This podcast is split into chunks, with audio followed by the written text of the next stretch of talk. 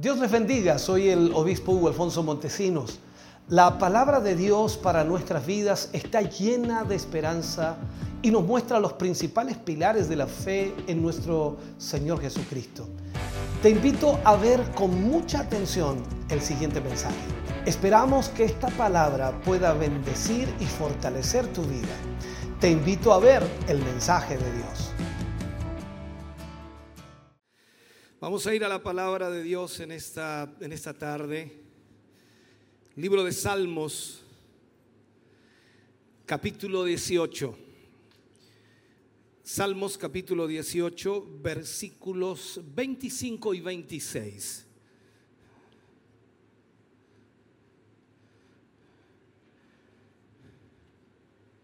Cada sábado hemos estado tocando una serie que es eh, Vida Cristiana. Y hoy tocaremos un tema que es muy importante, que es íntegros de corazón. De eso estaremos hablando hoy, íntegros de corazón. Leemos la palabra del Señor, lo hacemos en el nombre de nuestro Señor Jesucristo. Con el misericordioso te mostrarás misericordioso y recto para con el hombre íntegro. Limpio te mostrarás para con el limpio y severo serás para con el perverso. Oremos al Señor Padre, en el nombre de Jesús. Vamos ante tu presencia dándote gracias a ti, Señor, por este momento y este tiempo hermoso que tú nos permites. El poder estar junto a nuestros hermanos y nuestras hermanas. Y a través, Señor, del cántico, la adoración, la alabanza, poder, Señor, sentir de tu presencia. Gracias por esta bendición. Te agradecemos anticipadamente por tu palabra, porque sabemos que nunca tu palabra vuelve vacía siempre trae una respuesta, Señor, desde nuestro corazón hacia ti. Yo te pido que en esta tarde, Señor, tu Espíritu Santo pueda ministrar el corazón y vida de cada uno de tus hijos y de tus hijas y que todos, todos seamos bendecidos. En el nombre de Jesús pedimos esa bendición tuya para la gloria de Dios. Amén y amén, Señor. Fuerte ese aplauso de alabanza al Señor. Puede sentarse, Dios le bendiga. Como dije, vamos a hablar en esta serie de vida cristiana íntegros de corazón, íntegros de corazón. En el Antiguo Testamento, la, la palabra hebrea traducida integridad significa la condición de ser intachable. O sea, un hombre, una mujer, intachable. Eso sería una persona íntegra. Integridad también significa perfección, seriedad, sensatez. Y también podríamos agregar que es rectitud y moralidad. Todo esto incluye, por supuesto, lo que es integridad. Cuando vamos al Nuevo Testamento, la integridad significa honestidad y al mismo tiempo la adhesión, por supuesto, a un patrón de, buenas obras. Eso es integridad. Cuando miramos entonces la escritura, encontramos a Jesús como el mejor ejemplo, pues fue el ejemplo perfecto de un hombre íntegro. Todo lo que leemos acerca de Jesús es extraordinario, aún incluso cuando Él criticó a los fariseos, aun cuando trató mal a los fariseos y aun cuando les dijo lo que tenía que decirles. Jesús es el, ejemplo perfecto. Recordemos que Jesús después de haber sido bautizado en las aguas bautismales, inmediatamente fue al desierto para ayunar, ayunar durante 40 días y 40 noches tiempo durante el cual Satanás se le aparece y viene, por supuesto, contra él en el momento más débil, en el momento en donde su fuerza física había, había sido minada o se había minimizado. Lo que quería hacer Satanás era destruir la integridad de Jesús y corromperlo. Eso era lo que estaba buscando. Jesús, recordemos que fue ciento por ciento hombre y ciento por ciento Dios. Y la Biblia dice que Él fue tentado en todo, pero sin pecado. Esto nos deja algo impresionante. Entonces, tal como nosotros, el Señor Jesús fue tentado, pero Él sin pecado. De acuerdo a lo que escribe Pablo en Hebreos capítulo 4, versículo 15, Él dice, porque no tenemos un sumo sacerdote que no pueda compadecerse de nuestras debilidades, sino uno que fue tentado en todo según nuestra semejanza, pero sin pecado. O sea, vemos aquí entonces que Jesús es el ejemplo perfecto para nosotros. Jesús es el único que nunca pecó. Es perfecto. Totalmente veraz. Y siempre mostrando, por supuesto, un modelo de buenas obras. No hay duda de que Él hizo buenas obras. Ahora, los cristianos estamos llamados también, por supuesto, a ser como Jesús. Y la pregunta sería aquí, ¿cuántos son como Jesús? Bueno, ¿cuántos quieren ser como Jesús? Ah, había hecho mal la pregunta. Yo me disculpo. Yo me disculpo. ¿Cuántos quieren ser como Jesús?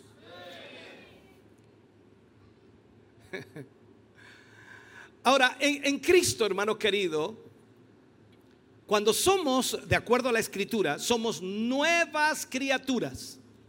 ¿Cuántos dicen amén a eso? O sea, usted en Cristo es una nueva criatura. Entonces podemos ser considerados sin mancha delante de Dios. Síganme por favor en esto. En Cristo también tenemos la permanencia del Espíritu Santo en nuestra vida. Y ese Espíritu Santo está obrando constantemente en nosotros, llevándonos a la santificación y haciéndonos más y más como Jesús. Ahora, ¿cuántos son como Cristo? No entendieron nada. Repite. No, no puedo repetir, me voy a demorar mucho. La Biblia dice, hermano querido, que tenemos que esforzarnos. Pablo le escribe a los filipenses y les dice de esta manera, y en capítulo 2, versículo 12 y 13, y le habla de esta manera. Por tanto, dice, amados míos, como siempre os habéis, o como siempre habéis obedecido, no como en mi presencia solamente, sino mucho más ahora en mi ausencia, ocupados en vuestra salvación con temor y temblor.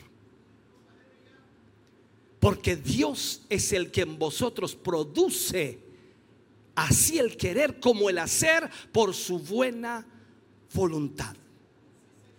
O sea, es por el poder de Dios en nosotros que somos cada vez más parecidos a Cristo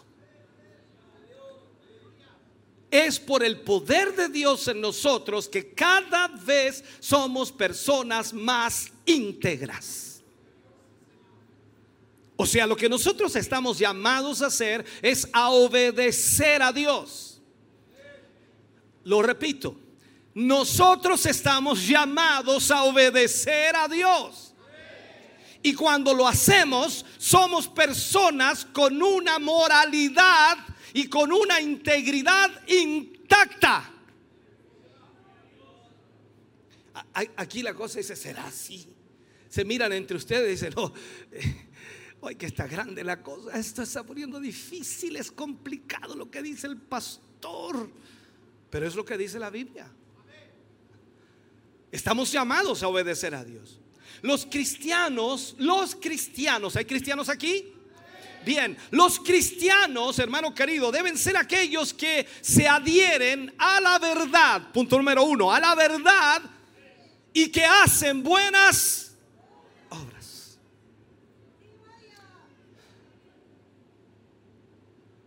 Ahora, si miramos por un momento la integridad en el mundo de hoy, miremos por un momento la integridad en el mundo de hoy.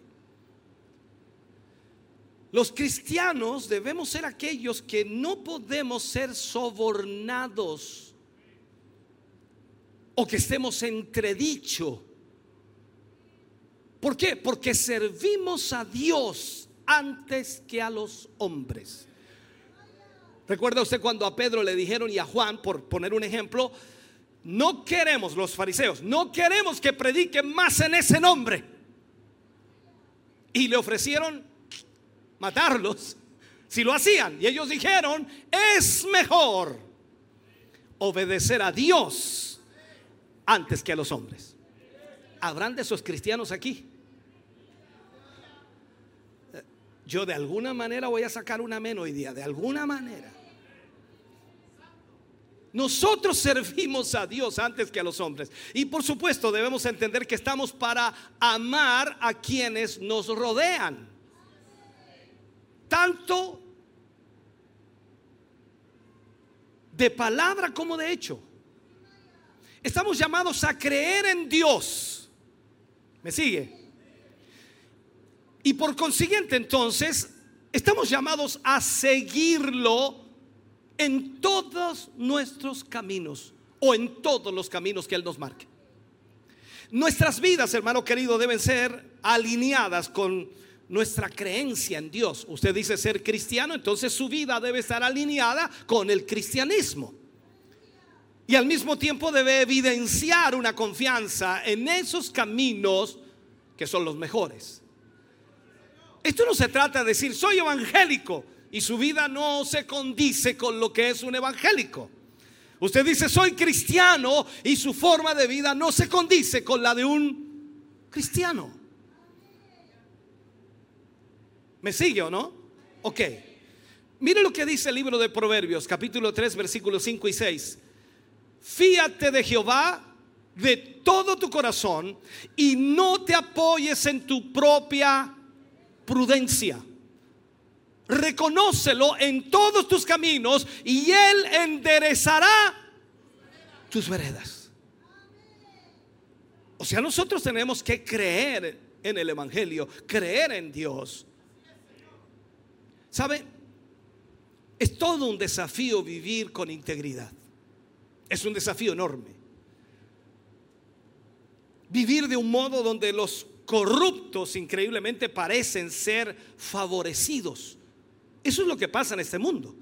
Los corruptos, los inmorales, los ladrones, los estafadores, a todos ellos les va bien. No han visto nada de eso ustedes, gracias a Dios. Les va bien. Y a los que somos fieles al Señor, nos va. Ah, los pillé. Esto es una batalla. Y claro, es una batalla constante porque hay una naturaleza que tenemos en nuestra vida, que es la naturaleza pecaminosa, y que por naturaleza somos declinados hacia el mal constantemente. En vez de hacer el bien, hacemos el mal. Y el mal no sale con facilidad, no sale con naturalidad. Lo difícil es hacer lo bueno. ¿A cuánto les cuesta hacer lo malo? No tienen ni que responder a eso. Porque nos, sale sumamente fácil hacer lo malo. Pero ¿a cuánto les cuesta hacer lo bueno? Eso significa que le es fácil hacer lo malo. Ahora de aquí en adelante no levanta nadie la mano, no dice amén nadie, ni aleluya, nada, van a estar en silencio. Cierra la boca, no digan nada. Mujer, calla la boca. Hermano querido, vivir, vivir con integridad es seguir el ejemplo de Cristo. Y eso cuesta. Solo podemos vivir con verdadera integridad por medio del poder del Señor en nuestra vida, esa vida bondadosa y esa vida libremente que Dios le entrega a los suyos, por supuesto, para que la vivan. Vivir entonces con integridad significaría que no debemos temerle absolutamente a nada, ya que no tiene nada que ocultar. Eso es vivir en integridad. Cuando usted no vive en integridad es porque tiene cosas que ocultar. Pero cuando usted vive en, integridad, usted no tiene nada que ocultar, por lo tanto vive libre, feliz. ¿Me sigue, no? Con integridad usted va a hacer lo correcto. Y de esa forma entonces no, no sentirá culpabilidad. Usted no se sentirá culpable por algo que hace porque usted está viviendo en integridad. Será justo, como decía el versículo, con el justo. Será misericordioso con el misericordioso. Pero con el malvado usted será severo. Jesús cómo fue? Así. ¿Cómo se comportó con los fariseos hipócritas? ¿Usted sabía que los fariseos eran hipócritas? ¿Cuándo lo supo? Cuando Jesús lo dijo. Cuando Juan lo dijo. ¿Se fija? Dice, uy, la ofensa grande que les... No, era la verdad, eran hipócritas. Y a veces usted con el malvado va a tener que ser severo. Mm. Oh. Entonces piense por un momento. La integridad, trataré de explicarle bien eso, la integridad personal es un valor fundamental que consiste en hacer lo correcto acorde, acorde con nuestros más altos valores éticos y morales. La integridad se demuestra por lo que usted cree. Es la virtud de una persona de actuar según el dictamen que por supuesto le da su conciencia para hacer lo bueno, lo justo, lo honesto. Entonces la integridad o la honestidad, la confiabilidad, la transparencia que debe haber, son los fundamentos de una vida exitosa. Estos son los valores, por supuesto, que garantizan el respeto, también la honra propia y la de los demás. La integridad es extraordinaria. Entonces, en la vida, en la iglesia, en los negocios, en el trabajo, siempre va a existir la tentación de evadir los deberes y también de aprovecharse eh, de la situación. Usted va a estar enfrentado todos los días a eso, pero usted es íntegro. Qué lindo vaso. Es del jefe el vaso. Pero qué bonito el vaso el vaso. ¿Captó lo que estoy haciendo, no? Usted va a estar desafiado constantemente en su integridad. Esa es la realidad. La gente íntegra piensa en el largo plazo.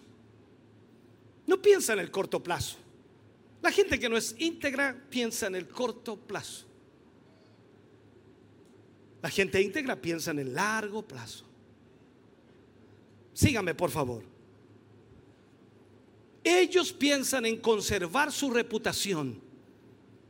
Las grandes empresas, por ponerlo así como un ejemplo para que entienda, las grandes empresas, las grandes compañías eh, exitosas, reconocen que una buena reputación y la confianza, por supuesto, de la gente es su mayor activo. Si la gente confía en ellos, entonces ese es su mayor activo. La confianza. Eso es como cuando usted manda arreglar algo, no a un taller. El maestro le dice, mañana a las 3 de la tarde se lo tengo listo. Y usted va a las 3 de la tarde, no, todavía falta. mañana a las 3. Y va al otro día, mañana a las 3. Después seguro le manda otra vez a arreglar el auto. Ni tonto, ni perezoso. ¿Por qué? Porque no hay integridad. Dice, ah, pero es que se atrasó. Sí, pero es que no dio ninguna excusa. Si él sabía que yo iba a estar a las 3, ¿por qué no me llamó a las 2 o a la una y media diciéndome, por favor no venga, sabe, se presentó otro detalle, lo voy a solucionar y le digo cuando venga a buscarlo. Pero no, no había integridad, nada. No piensa en las personas. Entonces las principales características de las personas íntegras, podemos dar varias, ¿no? Primero, son leales y cumplen con su palabra. Cuando una persona es íntegra, es leal y cumple con su palabra. Yo no me voy de aquí aunque me saquen los pacos.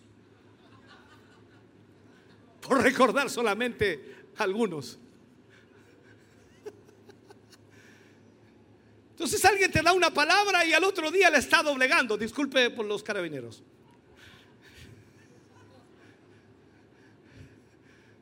Entienden más así la gente que de la otra manera. Ya. Entonces las comunidades, hermano querido, se sostienen con gente leal y comprometida. Y en esta época de incertidumbre que vivimos, en esta época de una incertidumbre económica, hoy día las empresas necesitan sí o sí personas que se, de alguna manera se, se esfuercen por cumplir las tareas que se, les son asignadas con, con eficiencia. Entonces, ellos tienen que seguir de alguna manera las normas que tiene ese negocio y, deben actuar siguiendo todas esas normas y esas reglas que la compañía también ha puesto y demostrar que son leales. O sea, la lealtad es básica. Porque la lealtad es parte de nuestra personalidad. Porque a través de esa lealtad, por supuesto, construimos amistades. Esa es la realidad. A través de esa lealtad construimos relaciones, construimos sociedades, construimos negocios fuertes, exitosos. De una u otra forma, todo comienza de allí, de la lealtad. Una persona íntegra, además podría decir y añadir, tiene como característica cumplir con su palabra y con las promesas que él realiza. El ser humano con principios y creo que usted también tiene principios, entrega mucho valor a su palabra. En el tiempo antiguo, usted sabe que no existían las notarías, no existía nada de eso, ¿no? Era la palabra de uno a otro y se daban la mano. Eso era suficiente. Él dio su palabra, hoy día no. Cuando alguien te da una palabra y dice, vamos a la notaría. No te preocupes si yo. No, no, vamos a la notaría, dejémoslo firmadito, estampadito, que el, que, el notario diga que está firmado. ¿Sí o no? Usted dice, estoy vendiendo mi auto, voy a poner una idea, estoy vendiendo mi auto y viene a comprarse el dice, No, déjeme probarlo, se lo pago mañana. No, no. Vamos a la notaría, paga el tiro y le entrego la llave y le entrego el auto. No, pero confíe en mí. ¿Qué hace usted? le entrega el auto. ¿Ve que es desconfiado? Ese es el punto. ¿Por qué? Y no es, no es malo ser desconfiado. El punto es que lastimosamente la integridad se ha perdido en los seres humanos. Entonces la persona íntegra reconoce que es mejor cumplir con lo pactado, aunque no existan beneficios, y prefiere, prefiere perder para mantener la confiabilidad. La persona íntegra también, puedo decirlo así, poseen control emocional. Usted es emocional, ¿no? ¿Se emociona? Lógico. Cuando escucha una alabanza se emociona, el espíritu le toca. Cuando ve una película llora. No me voy a meter para las comedias porque ya creo que ustedes ni ven comedias, gracias a Dios. ¿Se emociona? Se emociona, lógico. Entonces esto también es parte de la realidad. Poseen un control emocional. Una persona íntegra le entrega mucho valor a las actitudes y también, por supuesto, a los comportamientos ante los demás. Tiene cuidado de cómo de cómo comportarse ante los demás. Él sabe por experiencia que el descontrol de sus emociones puede llevarlo a la ruina moral. Es lo más fácil enojarse, ¿no? ¿Qué le cuesta más a usted? ¿No enojarse o enojarse?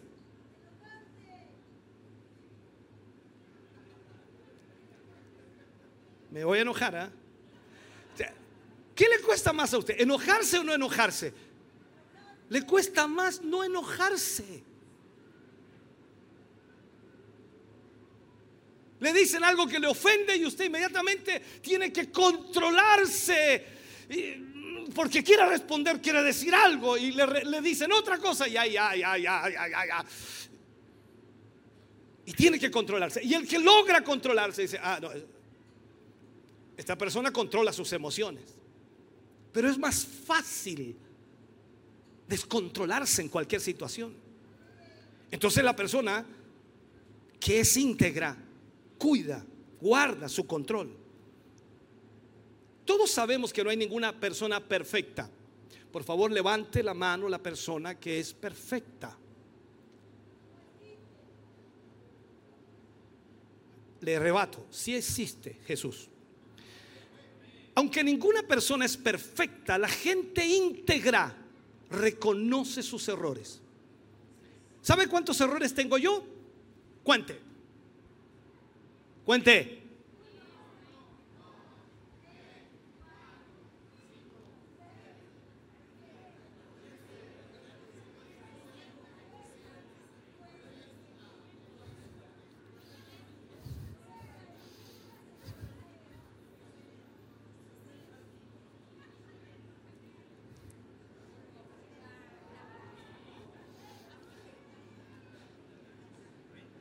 Y seguramente hay alguien que me gana. No hay nadie perfecto. Y a veces la gente, eh, mira, dice, mira lo que hizo. Como si él nunca hubiera hecho nada.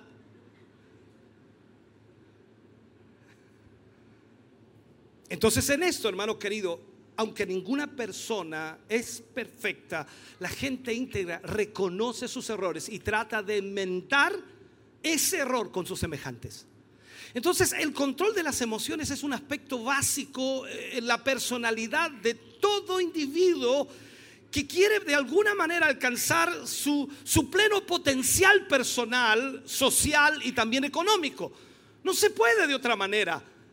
Y en este sentido es importante ponerlo, ponerle un freno a las emociones negativas, porque tenemos emociones positivas y también emociones negativas. Ahí entonces en donde tenemos que ponerle freno a esas emociones, por ejemplo, como el miedo, el estrés, la ansiedad, la ira, ¿me sigue? El rencor, el odio, el celo. Resulta necesario reemplazar estas emociones negativas por otras positivas como la valentía, la templanza, la, serenidad, el perdón, la misericordia, la bondad, el amor, en fin.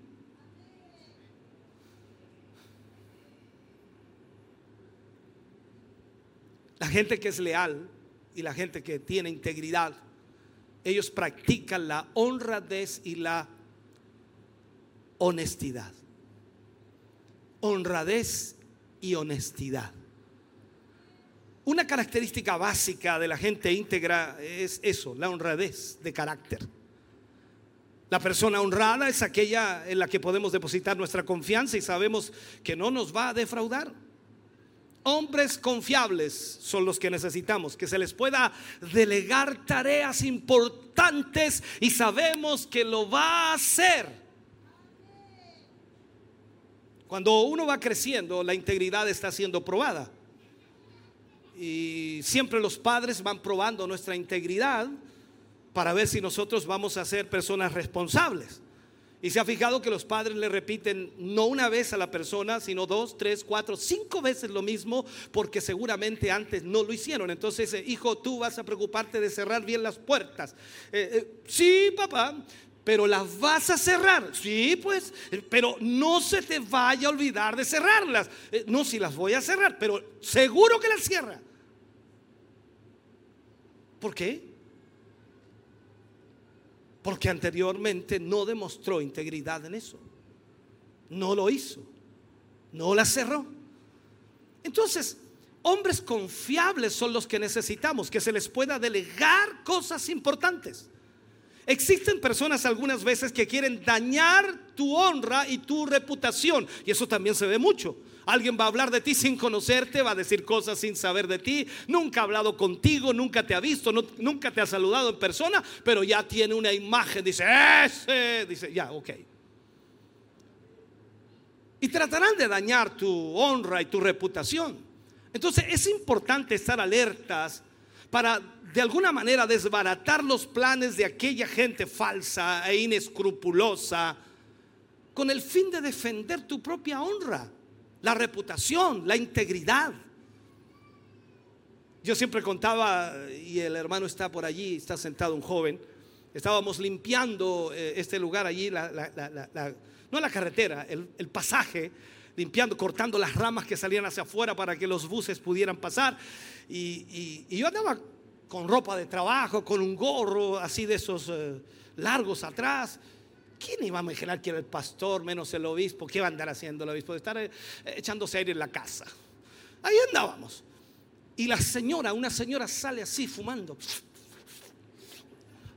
Sale a la reja ahí de su, de su calle y agarra al hermano joven ahí, lo agarra y dice, ¿qué es? Andan haciendo ustedes, dejan todas las ramas tiradas y va encima ahí su bastón que se enriquece y le roba la plata a la gente y ¡uh! Se la hizo larga. Y yo como estaba como unos 10 metros me fui acercando, acercando, acercando. Entonces, cuando llegué al lado de ella, ya le dije, disculpe, ¿algún problema? No, es que su pastor. Disculpe, yo soy el pastor. ¿Le debo algo? La señora hizo así y se fue. ok, ok.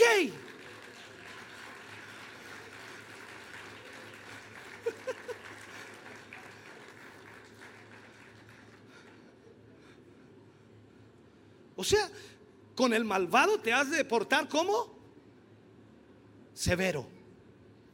No lo ofendí, pero fui severo. ¿Le debo algo? Porque es fácil hablar de la gente, es fácil decir cosas, pero muéstrelo, ¿qué le debo? Entonces también la persona íntegra posee disciplina personal. La gente íntegra, hermano querido, presenta como característica el carácter de disciplina personal. O sea, esta clase de personas practican la moderación, control y dominio propio. Eso es difícil, hermano. Pero debemos controlar el dominio propio. A veces a usted le dan ganas de hacer algunas cosas y eh, tiene que controlarse. Le dan ganas de decir algunas cosas, tiene que controlarse. ¿Cuántas veces ha estado a punto de agarrar el teléfono? A este le voy a decir unas cantas cosas y dice, ay, mejor no lo llamo nada, mejor Tiene que controlarse. Cuando lee un WhatsApp que no le gusta y dice, ya, aquí van a ver, mejor me controlo, mejor me... O sea, se mete en las redes sociales y se mete en una pelea de, de pura doctrina. Sálgase de ahí. Contrólese. La disciplina, hermano querido, es realizar una acción continua y permanente. Ser de la misma manera, con el fin de alcanzar una meta o propósito de vida. Saber que usted es de una manera. La disciplina es la, como decimos nosotros, la poderosa virtud de rechazar todo lo que nos daña, todo lo que nos puede provocar alguna eh, desestabilización moral, espiritual, emocional, aquello que va en contra de nuestros más grandes objetivos personales y principios espirituales. Eh, las personas con un carácter de integridad se apoyan siempre sobre la base de, la disciplina para, para crecer como persona. O sea, nosotros debemos ser disciplinados. Dice amén. No se me vaya, quédese aquí.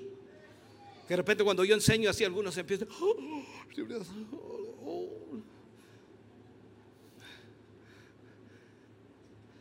Las personas íntegras mantienen una actitud coherente. Coherente. ¿Qué es eso? Las personas íntegras son coherentes en su forma de pensar, decir y actuar. O sea, ellos piensan, dicen y hacen lo mismo. Actúan en conformidad a sus principios y valores morales. Además, por supuesto, sus palabras guardan concordancia con sus pensamientos y con sus acciones. Siempre es así. Este tipo de personas se, se mantienen firmes como columnas en favor de sus convicciones y creencias, reconociendo que su honor su honra, su reputación es su mayor activo. Y que están de alguna manera y que estas cualidades y virtudes no tienen precio en realidad. son importantísimas. Ellos cuidan eso. Ahora, la congruencia o coherencia personal son aspectos básicos en la gente digna de confianza. ¿En quién confía usted? En aquellas personas que siempre son de la misma manera. No esas personas cambiantes, fluctuantes, que un día sí, que un día no, que un día están allá arriba en las nubes y otro día están abajo en el infierno. No, no, usted es una persona que, que, siempre está en un nivel y que es digna de confianza. Esa es la virtud humana de actuar en concordancia o consonancia con lo que se dice o se piensa. Significa entonces ser transparente, ser originales, ser pulcros, esa palabra me cuesta, pulcros, libres de dobleces y de falsedades. Usted sabe que un mentiroso lo pilla más rápido que a un ladrón, o un ladrón más rápido que un mentiroso. Ah, ya se me enreda ese refrán. Pero la cosa es que los dos los pillan.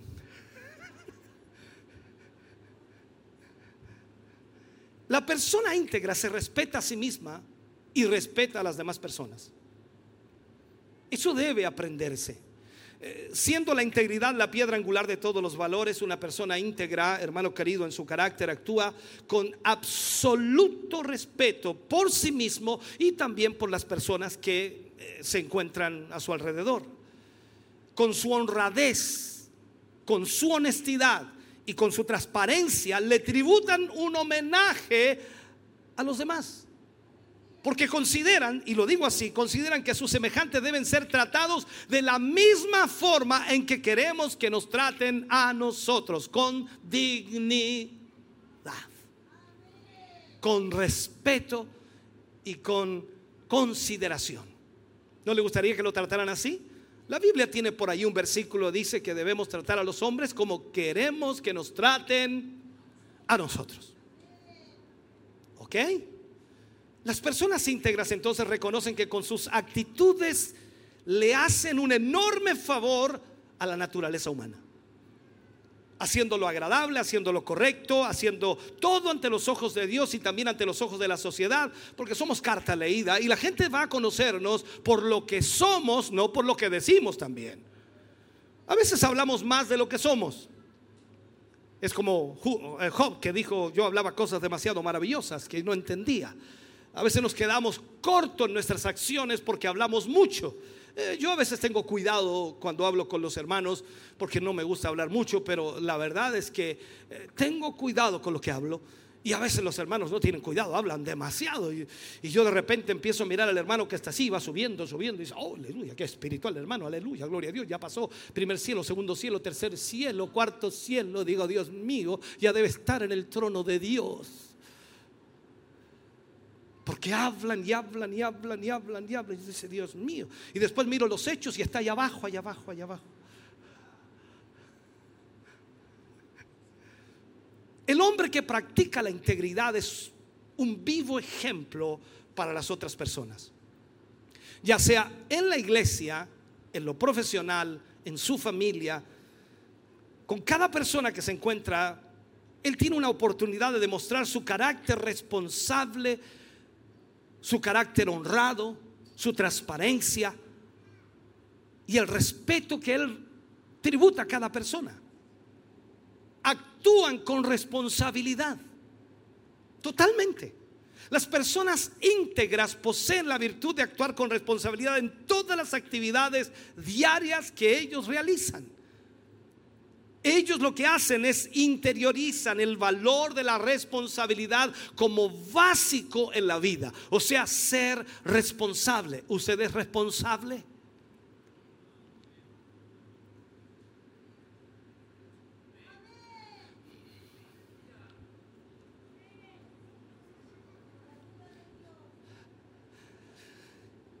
Son personas que poseen la característica de actuar con responsabilidad en su trabajo, con su familia, con sus amigos y con la sociedad. Usted se compromete a algo y ¿qué tiene que hacer? Cumplirlo. Cumplirlo. Y esto no es un compromiso, hermano querido, como el que usted hace de repente, dice, no, yo voy a ir, voy a ir, voy a ir. No, no, estoy hablando del compromiso mismo en el caso del liderazgo, en el caso de ser parte de la iglesia, en el caso de ser parte de un grupo, de un área de trabajo, en el caso de ser un líder. En fin, usted ya está comprometido a cumplir con esa responsabilidad y debe hacerlo.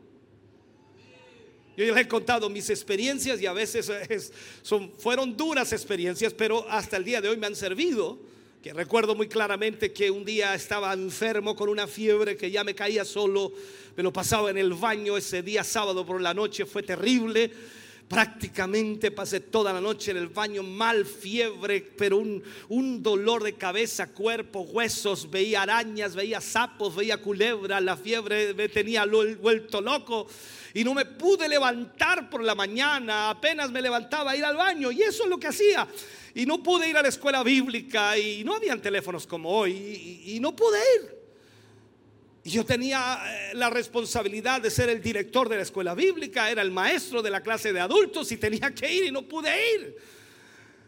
Y por la tarde, como pude, me levanté, me fui medio agachado, pero mal, y me fui. Llegué a la iglesia, caminé dos kilómetros para llegar a la iglesia. Y cuando iba llegando a la puerta, vi a mi querido pastor, mi querido pastor, estaba en la puerta esperándome. Y yo dije, mi pastor me va a abrazar, decir, qué bueno que viniste. Me dice, ¿por qué no viniste en la mañana? Estaba enfermo con fiebre. ¿Podías caminar? Sí. ¿Por qué no viniste? Y se fue para adentro. Usted puede tomarlo como quiera, pero era mi responsabilidad. Cuando usted acepta un cargo, una responsabilidad en la obra del Señor, de ahí en adelante, usted no puede estar poniendo excusas cada vez.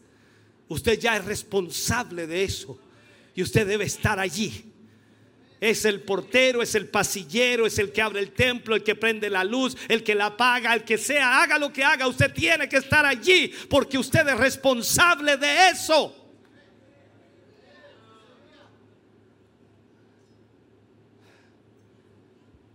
Por eso la persona íntegra, hermano querido, cuida también sus talentos, sus dones espirituales y los pone al servicio de los demás. ¿Para qué? Para construir el progreso de la iglesia y también de la humanidad.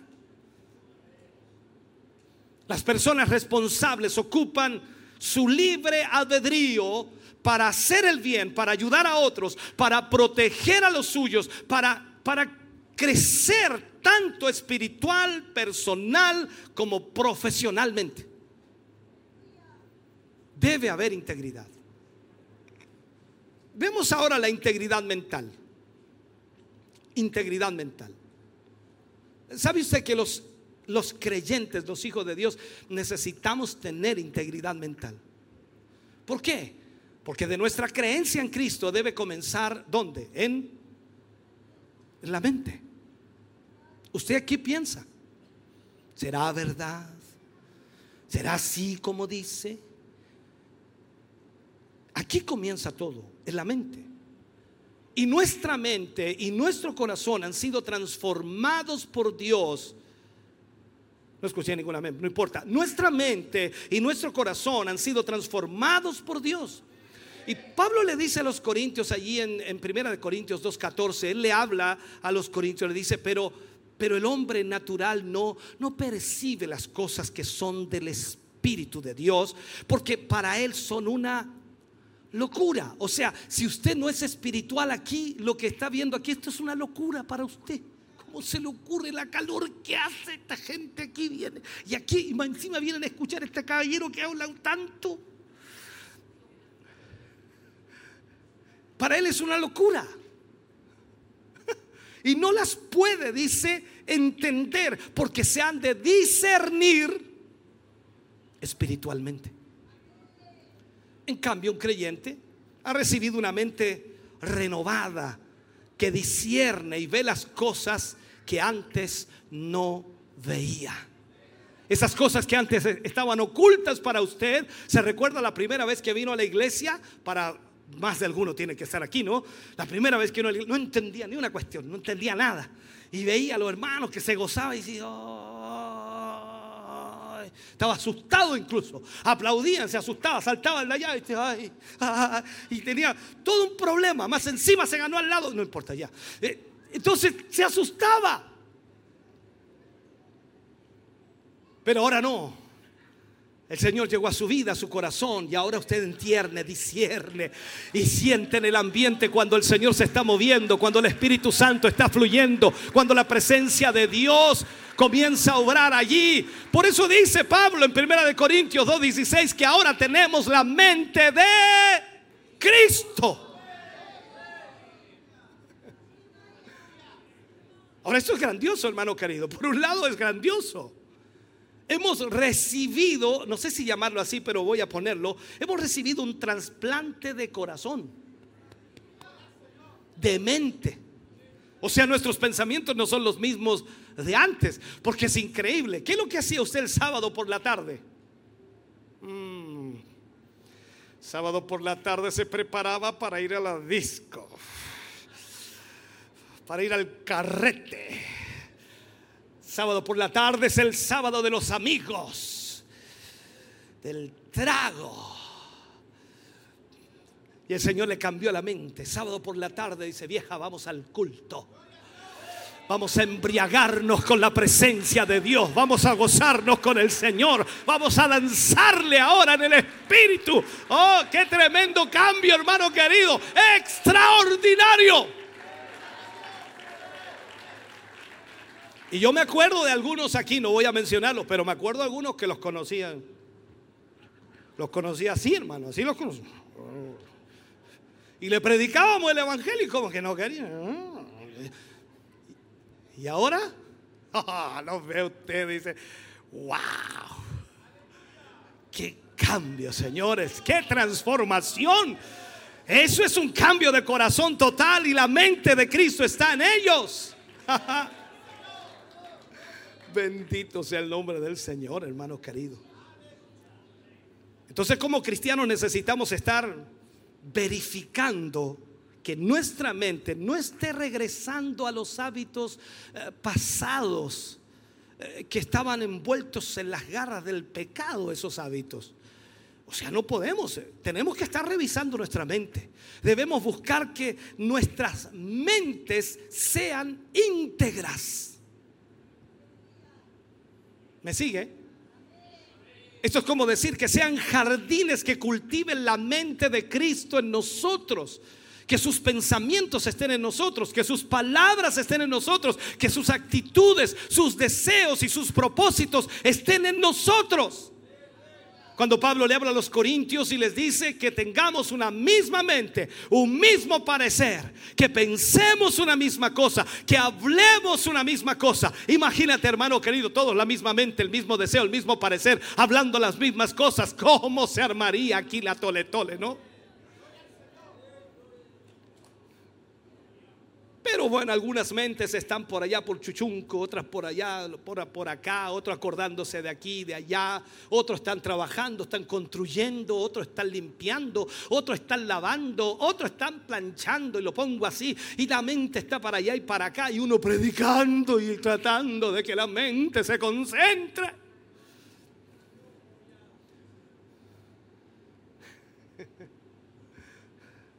Debemos evaluar constantemente nuestra mente. Si solo decimos que pensamos como Cristo, o si realmente estamos permitiendo que sus pensamientos tomen, control de nuestras mentes, entonces vamos a ver la gloria de Dios. Entonces la pregunta sería aquí, ¿qué permites en tu mente? La mente es muy rápida. Es increíble tu mente. Mi mente también. Piensa en una ciudad, rápido, ¡pum! Mira qué rápido. Te fuiste tan rápido. Piensa en una playa, ahora ya, ¡pum! Mira, qué tremendo, qué rápido. Piensa en un auto, mira, wow. Piensa en Cristo, ¿y por qué te cuesta? ¿Te fijas que a veces no entrenamos nuestra mente para pensar en las cosas de Dios? Entrenamos nuestra mente para todo lo demás, pero no para las cosas de Dios. ¿Qué resguardas en lo más íntimo de tu corazón? ¿Qué es lo que está bien alojado muy profundamente en tu corazón y que está ahí guardadito, escondido? ¿Sabe? A veces hay aspectos de nuestra vida que protegemos a tal grado que no quisiéramos que nadie viera lo que guardamos allí. Pero Dios lo sabe. Dios lo conoce. Ahora, si es así, tienes que arrepentirte de inmediato y pedirle al Señor que te perdone y que lave y limpie tu vida, que lave tu corazón. Entonces, buscar a Dios mientras tú buscas a Dios, el Espíritu Santo, ¿qué va a hacer? Va a obrar en tu corazón, va a limpiar tu corazón, va a barrer tu corazón. Y mañana puede ser demasiado tarde si tú no entiendes eso porque mañana estará más arraigado, porque mañana estará más fuerte, porque mañana estará más penetrado en tu corazón y será más difícil de arrancar. Pero cuando tú te das cuenta de eso y le pides ayuda a Dios, no hay imposible para Dios. No hay nada que Él no pueda hacer, Él lo puede cambiar todo. Aleluya. Si eres un creyente verdadero, tu mente entonces tiene que ser una puerta abierta a la mente de Cristo. Una mente íntegra desemboca en integridad espiritual. Eh, por eso es que nos cuesta ser tan, nos cuesta ser espirituales. Por eso es, porque nuestra mente tiene conflictos, porque divagamos. ¿Te has fijado y te has dado cuenta que cuando vienes al culto, esto es solo un ejemplo. No digo que sea así en tu vida, pero es solo un ejemplo. Vienes al culto y tienes algún drama con alguien, algún conflicto, algún problema, y, lo ves entrar y se te acabó el gozo. Tu mente te, te daña. Y ahí estás, amurrado todo el culto. Danzan al lado tuyo, saltan, corren, brincan, lloran, y tú nada. ¿Por qué?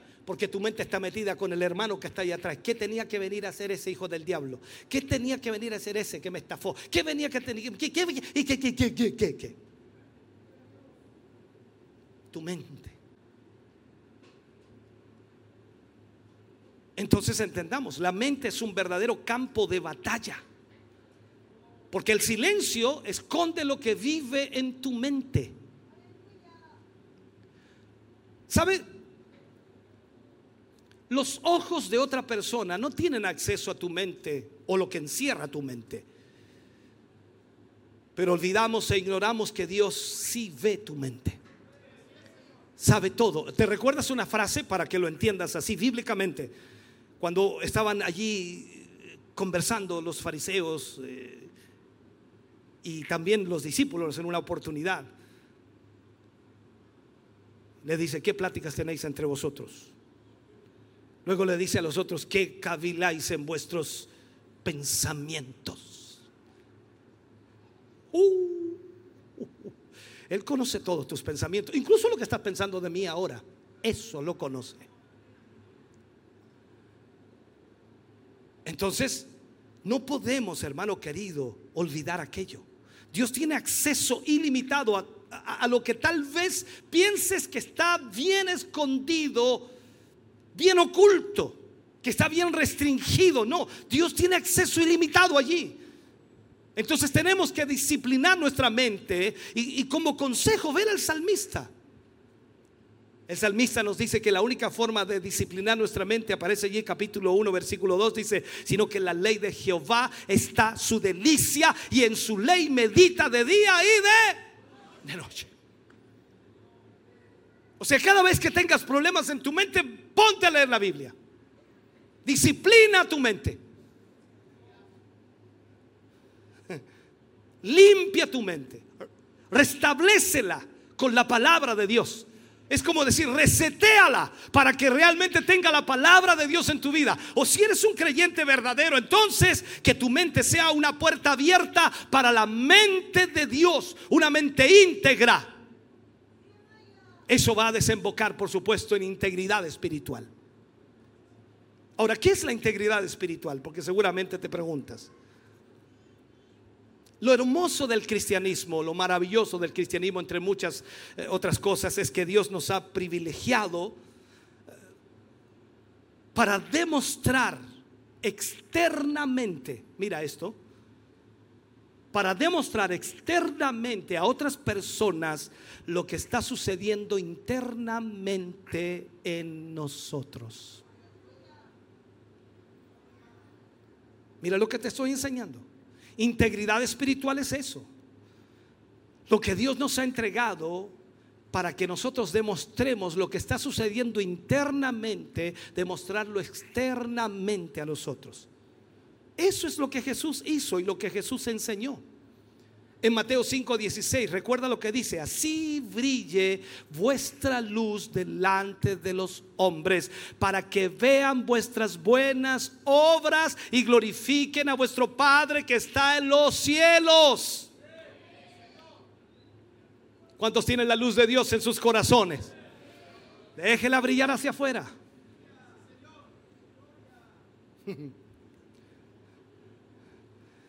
El discípulo de Jesús debe buscar una vida que sea íntegra.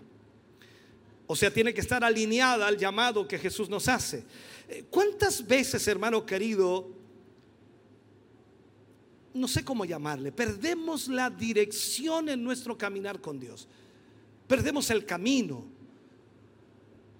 Aunque asistimos a la iglesia, pero hemos perdido el camino. Y eso no puede ser así. La integridad espiritual habla de transparencia en todos los sentidos, en todos los sentidos. O sea, no quiere decir que somos transparentes perfectos. No existe tal cosa. Pero debemos procurar ser transparentes en toda nuestra vida. Desgraciadamente, desgraciadamente digo, se ha pensado que ser espiritualmente íntegros es lo mismo que ser espiritualmente perfectos y no es así.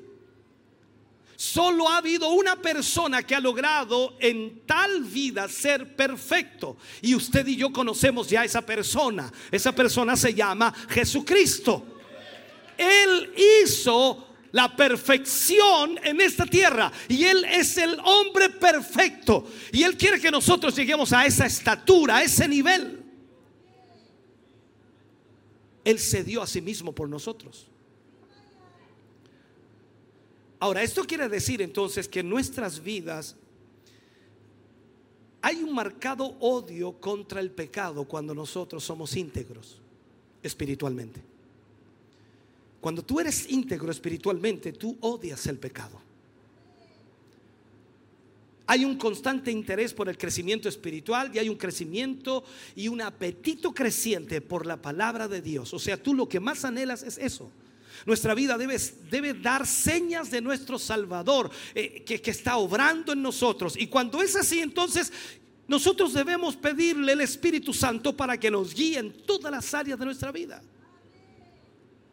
Recordemos al salmista, capítulo 139 del libro de Salmos. Y allí viene el versículo 124, dice, examíname, oh Dios, y conoce mi corazón, pruébame y conoce mis pensamientos. Y si hay en mí camino de perversidad, y guíame en el camino eterno. ¿Cómo está ahí usted? Entonces el ser espiritualmente íntegros quiere decir que estamos públicamente comprometidos con correr una sola carrera. Y que no nos vamos a detener hasta llegar a la meta.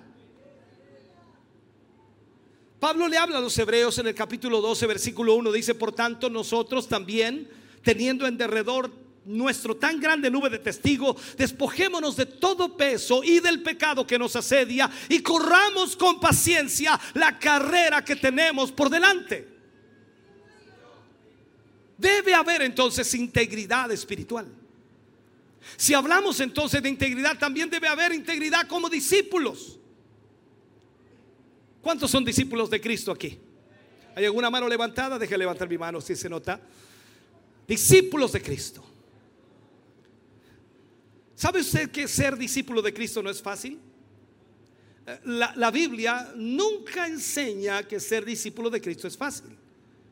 Cristo abiertamente dijo que si alguien quería seguirle, entonces tendría que renunciar a todo, negarse a sí mismo. Pero esta es la parte gloriosa de ser seguidor de Cristo. No se trata de ti, sino que se trata de Dios. Dios hace en nosotros lo que solamente Él puede hacer. Transformación y santificación. Todo viene a través de la palabra. Nosotros lo que debemos hacer es simplemente tener disponibilidad y obediencia. Todo lo demás lo hace Dios. Transformación, santificación. Porque nosotros nos disponemos y obedecemos. Mira lo que te estoy enseñando no es algo que tú debes hacer, no es algo que tú puedes hacer, no es algo que tú vas a lograr, sino es algo que Dios va a hacer. ¿Quién te va a transformar? Dios te va a transformar. ¿Quién te va a santificar? Dios te va a santificar. ¿A través de qué? A través de tu disposición y a través de tu obediencia.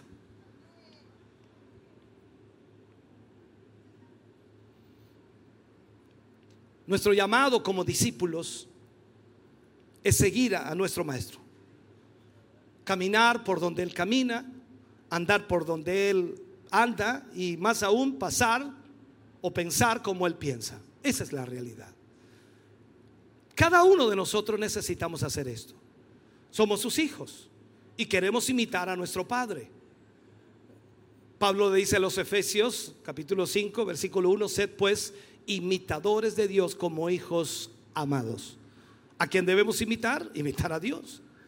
Somos sus ovejas y debemos seguir su voz. Jesús le dijo en Juan 10, 27, mis ovejas oyen mi voz y yo las conozco y me siguen. Entonces como discípulos tenemos que seguirles porque Él está con nosotros hasta el fin del mundo. Eso lo dice Mateo 28, 20. Dice, enseñándoles que guarden todas las cosas que os he mandado y aquí estoy con vosotros todos los días hasta el fin del mundo. O sea, entendemos que no podemos servir a dos amos. Mateo 6, 24, que dice Jesús allí, palabras de Jesús, ninguno puede servir a dos señores, porque o aborrecerá al uno y menospreciará al otro. No podéis servir a Dios y a las riquezas. Ahora, En nuestra vida no podemos echar agua dulce y agua amarga al mismo tiempo. Eso es imposible. ¿Acaso de alguna fuente hecha por una misma abertura, agua dulce o agua amarga, como dice Santiago? Hermanos míos, no es así. ¿Puede acaso la higuera producir aceitunas o la vid higos? Así también ninguna fuente puede dar agua salada y dulce. Si queremos entonces seguir al Señor Jesús, debemos amarle, debemos adorarle. Somos sus discípulos. Él es nuestro maestro. Somos sus criaturas. Él es nuestro creador. O sea, cada vez que decimos honrar a alguien más que a Dios, estamos subestimando su poder y estamos subestimando su autoridad. Estamos engañándonos a nosotros mismos porque no estamos haciendo lo correcto. No podemos considerar normal que un creyente no lea la Biblia o que no haya evidencia de vida espiritual o que no ame a Jesús. No podemos considerar a un creyente si no lo hace. Eso no es normal. Por lo menos no en la Biblia. Tenemos que ser transparentes con nosotros mismos necesitamos permitir, punto número uno, permitir que la Biblia diagnostique nuestros corazones, o sea, analice, profundice nuestros corazones y nuestras mentes y analice nuestras vidas. Y si vemos por la Biblia, por supuesto, que hay un estándar para el creyente, para el Hijo de Dios. Y vemos que en la palabra del Señor tenemos todo lo que necesitamos hacer. Entonces aprendamos que no es que Dios lo puso muy alto, sino que más bien nosotros vemos a Dios muy bajo. Este es un problema serio. Y déjame terminar con este mensaje. Creo que es suficiente. Seamos íntegros en todo lo que incluso, puedo decir así, cuando comamos o bebamos. ¿Sabe usted que el mundo puede ver lo que hacemos? Y Dios nos pide que nosotros hagamos todo para la gloria de Dios. Pablo le escribe a los Corintios allí en Primera de Corintios 10:31 dice, si pues coméis o bebéis o hacéis otra cosa, hacedlo todo para la gloria de Dios.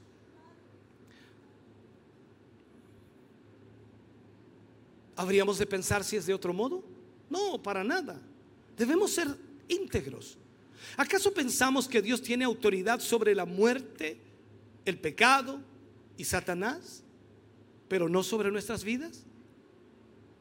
¿Cuántos cristianos piensan que Dios tiene todo el poder sobre la muerte, sobre el pecado, sobre la vida, sobre Satanás? Pero pareciera que no tiene poder sobre sus vidas. La integridad en nuestras vidas tiene que ser la ropa con la cual vestimos nuestra alma. El íntegro tiene solo una finalidad y es disfrutar de Dios. Tiene solo una regla y esta es hacer la voluntad de Dios. Tiene solo una obra y esta es complacer a su hacedor. Por lo tanto, hermano querido, de, un, debemos ser de un solo sentir y tenemos que ser resueltos en nuestras decisiones. O sea, tomar decisiones correctas. Buscar a, con el anhelo de nuestro corazón, hacer la voluntad de Dios y cumplir los planes del Señor.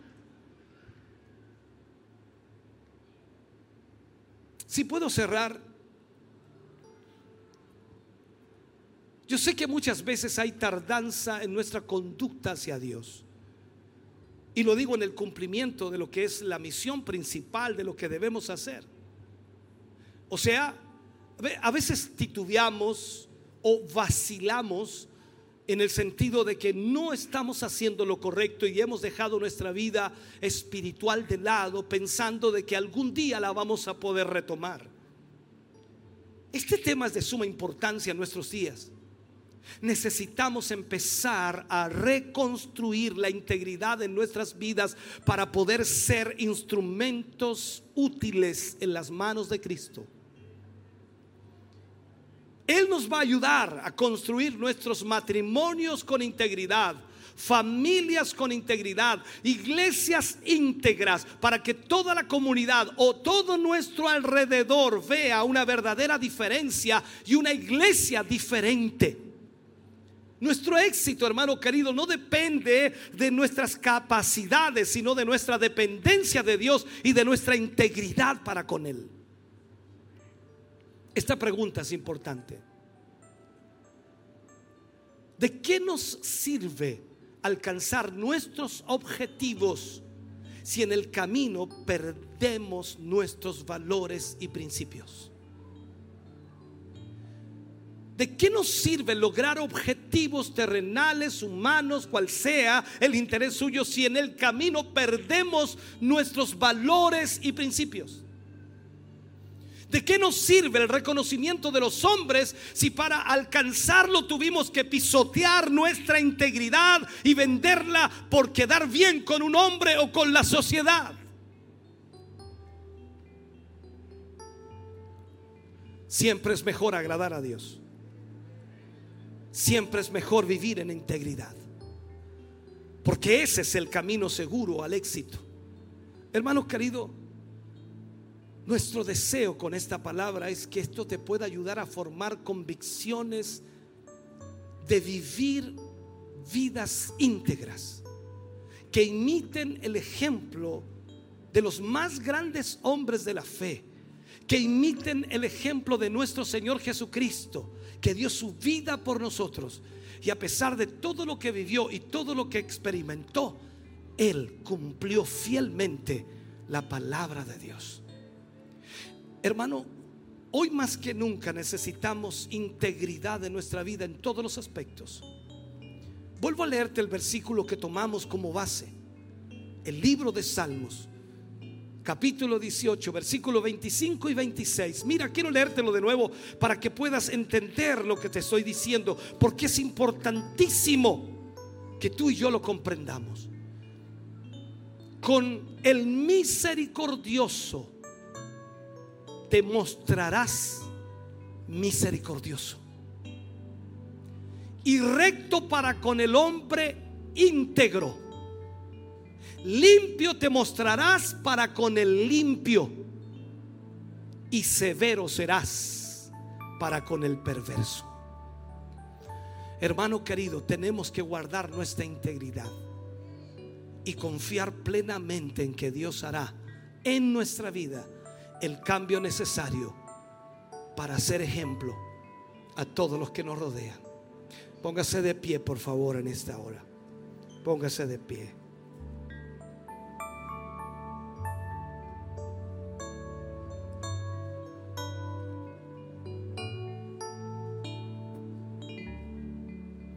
íntegros de corazón. Nuestra vida cristiana está siendo observada, siendo vista. Dirán de ti de todo. Pero cuando tu corazón está en el Señor y tú estás haciendo lo correcto, pueden decirte lo que quieran. De Jesús dijeron de todo. Los fariseos se encargaron de hablar terriblemente mal de él. Su propia familia no quería que Jesús estuviera allí, que se fuera a otro lugar. Será difícil guardar integridad ante toda la presión del mundo. Pero la única manera, hermano querido, de hacerlo no está en nuestras fuerzas ni en nuestras capacidades está en la dependencia de Dios. Si dependemos de Él y buscamos de Dios y buscamos de su presencia, Dios transformará nuestro corazón.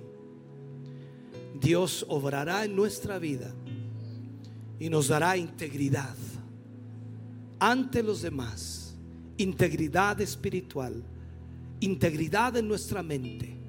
Los cambios y las transformaciones vendrán sobre nuestra vida y seremos ejemplo, tal como Jesús lo fue. Y tendrán que decir de ti y de mí, Él enseña como quien tiene autoridad y no como los escribas. Hoy es tiempo de que nuestra vivencia sea como la palabra enseña y de que la palabra haga vida en nuestro corazón para que nosotros vivamos por su palabra.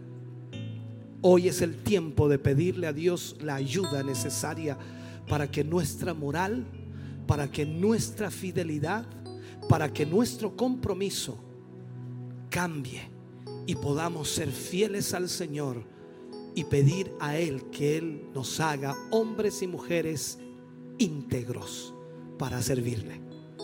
Hoy está buscando hombres y mujeres con integridad. Tú decides si quieres ser de esos hombres o esas mujeres que Dios va a usar.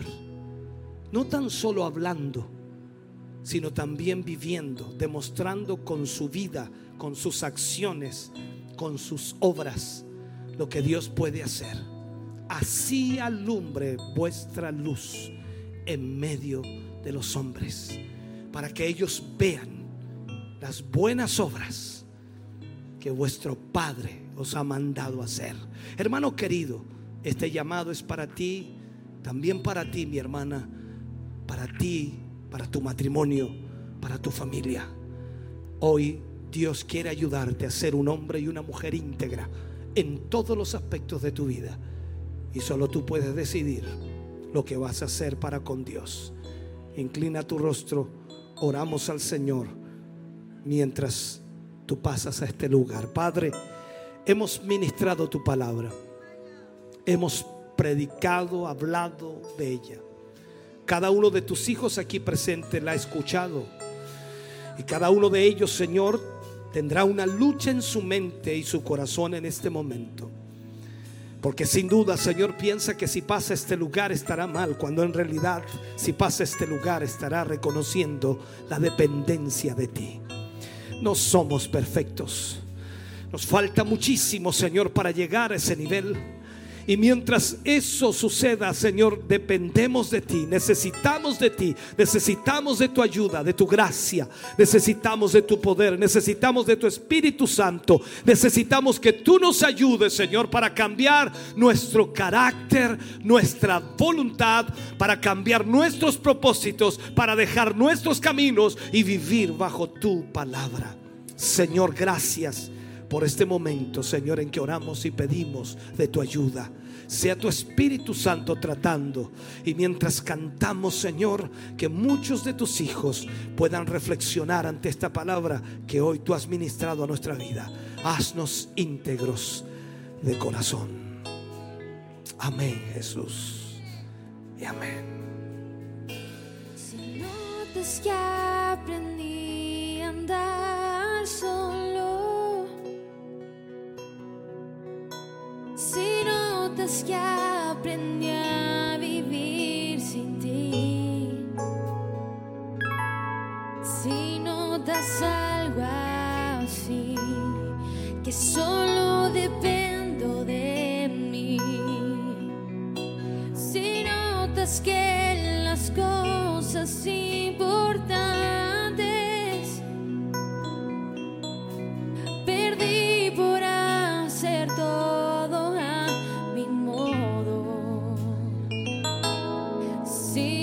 notas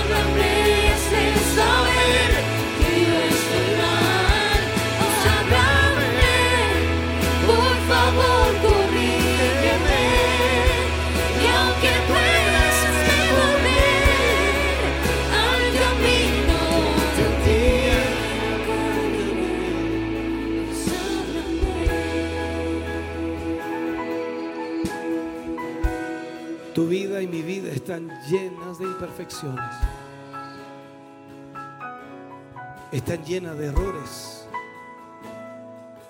Llenas de fracasos.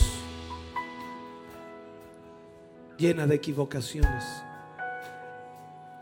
Hemos fallado tantas veces. Hemos defraudado tantas veces. Hemos ofendido tantas veces. Pero a pesar de todo ello, Dios sigue intentando cambiarnos. Dios sigue tratando con nosotros. Y Él solo espera dos cosas de nosotros. Disposición, obediencia. Hoy estás aquí frente a una oportunidad que Dios te da. Una más de tantas. Una más de cientos. Y tienes la oportunidad de permitirle al Señor que Él comience a trabajar en áreas de tu vida que quizás nunca has permitido que trabaje. Quizás en esos pensamientos, en esos sentimientos, en esas emociones, en esas actitudes. Pero en esta noche tienes la oportunidad de tomar la decisión de disponerte a dejar que Dios obre y obedecerle para que Dios cambie, transforme. Él es el que transforma. Él es el que santifica. Pero todo inicia en tu disposición y en tu obediencia. Hermano querido, hermana amada que estás aquí en el altar. Y aquellos hermanos y hermanas que aún están en sus lugares. Dios nos está dando a todos una oportunidad para que le permitamos a Él tratar con toda nuestra vida. Él no quiere un poco de tu vida, Él no quiere áreas de tu vida, Él quiere todo tu ser. Él quiere todo tu corazón.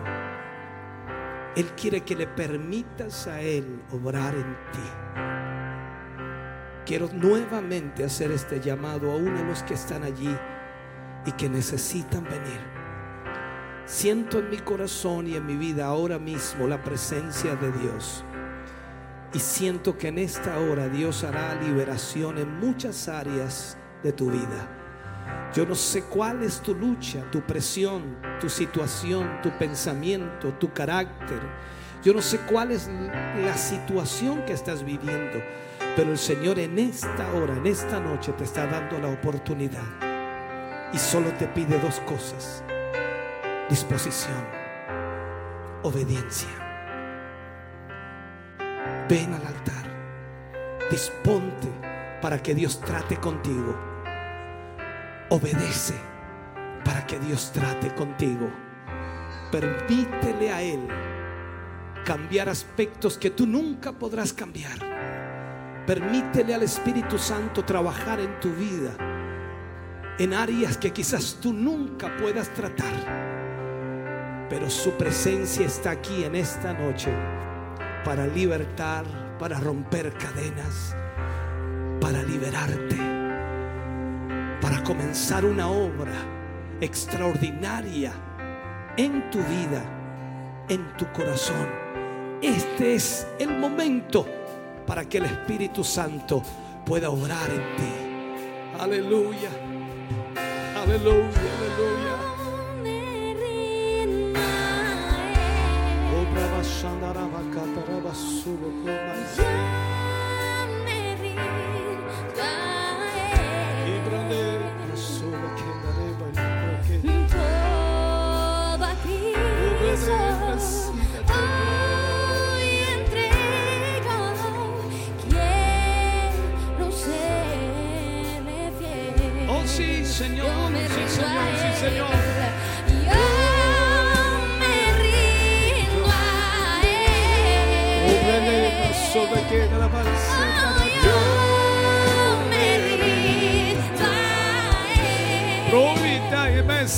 Que no lo venai. Todo Cristo,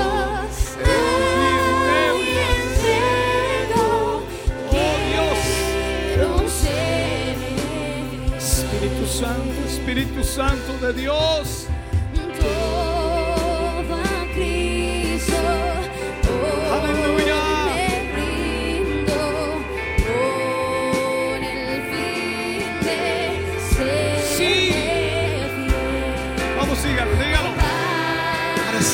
Quiero amarle y agradarles.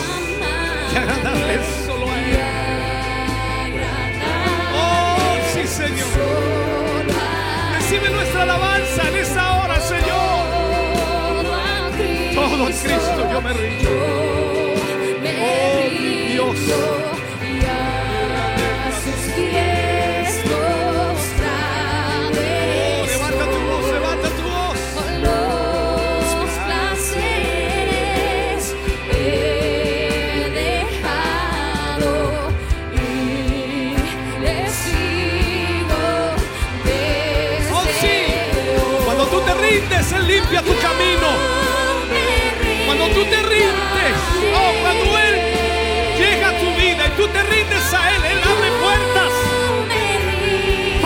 Te rindes, Él rompe las ligaduras. Cuando tú te rindes, Él trae sanidad sobre tu cuerpo. Cuando tú te rindes, Él te levanta y te anima.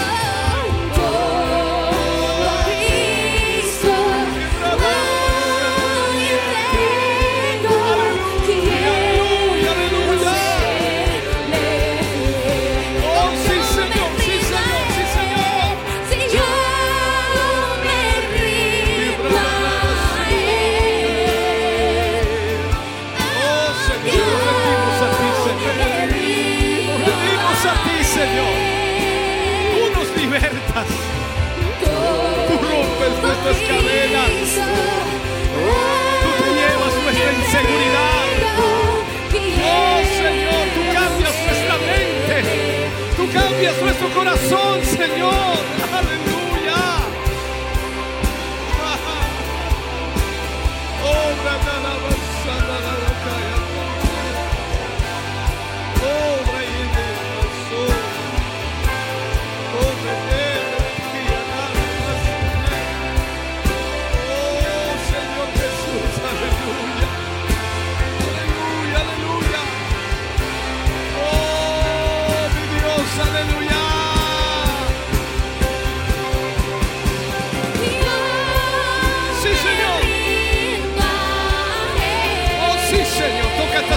Señor. Toca estos corazones. Toca, Dios mío, tócales, tócales, Señor, con tu presencia. Tócales con tu Espíritu Santo, Señor. Tócales, llénales, oh Dios. Oh, que tu poder, Señor, tu Espíritu Santo. Tócales, tócales, tócales, tócales. Tócales, Espíritu Santo, tócales. Espíritu Santo de Dios, tócales. Queda. Obra, da, la, que sí, da, de. Tócales, Espíritu de Dios. Fluye, fluye, fluye aquí,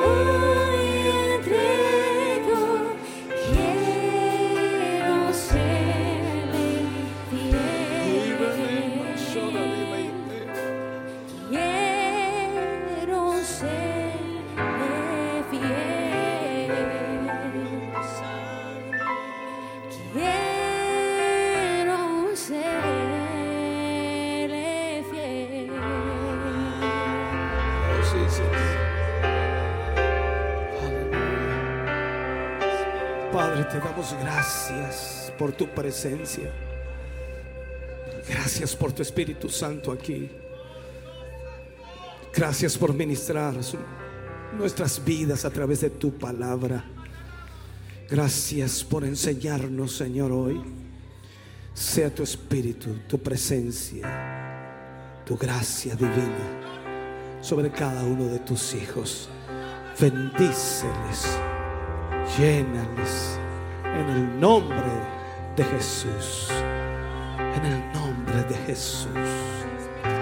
Aleluya. Dale ese aplauso de alabanza al Señor. Oh Dios, aleluya.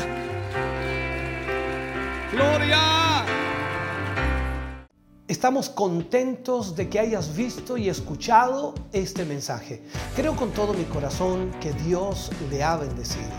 Quiero invitarles a suscribirse a mis redes sociales, donde tenemos contenido que le ayudará a alimentar su vida espiritual.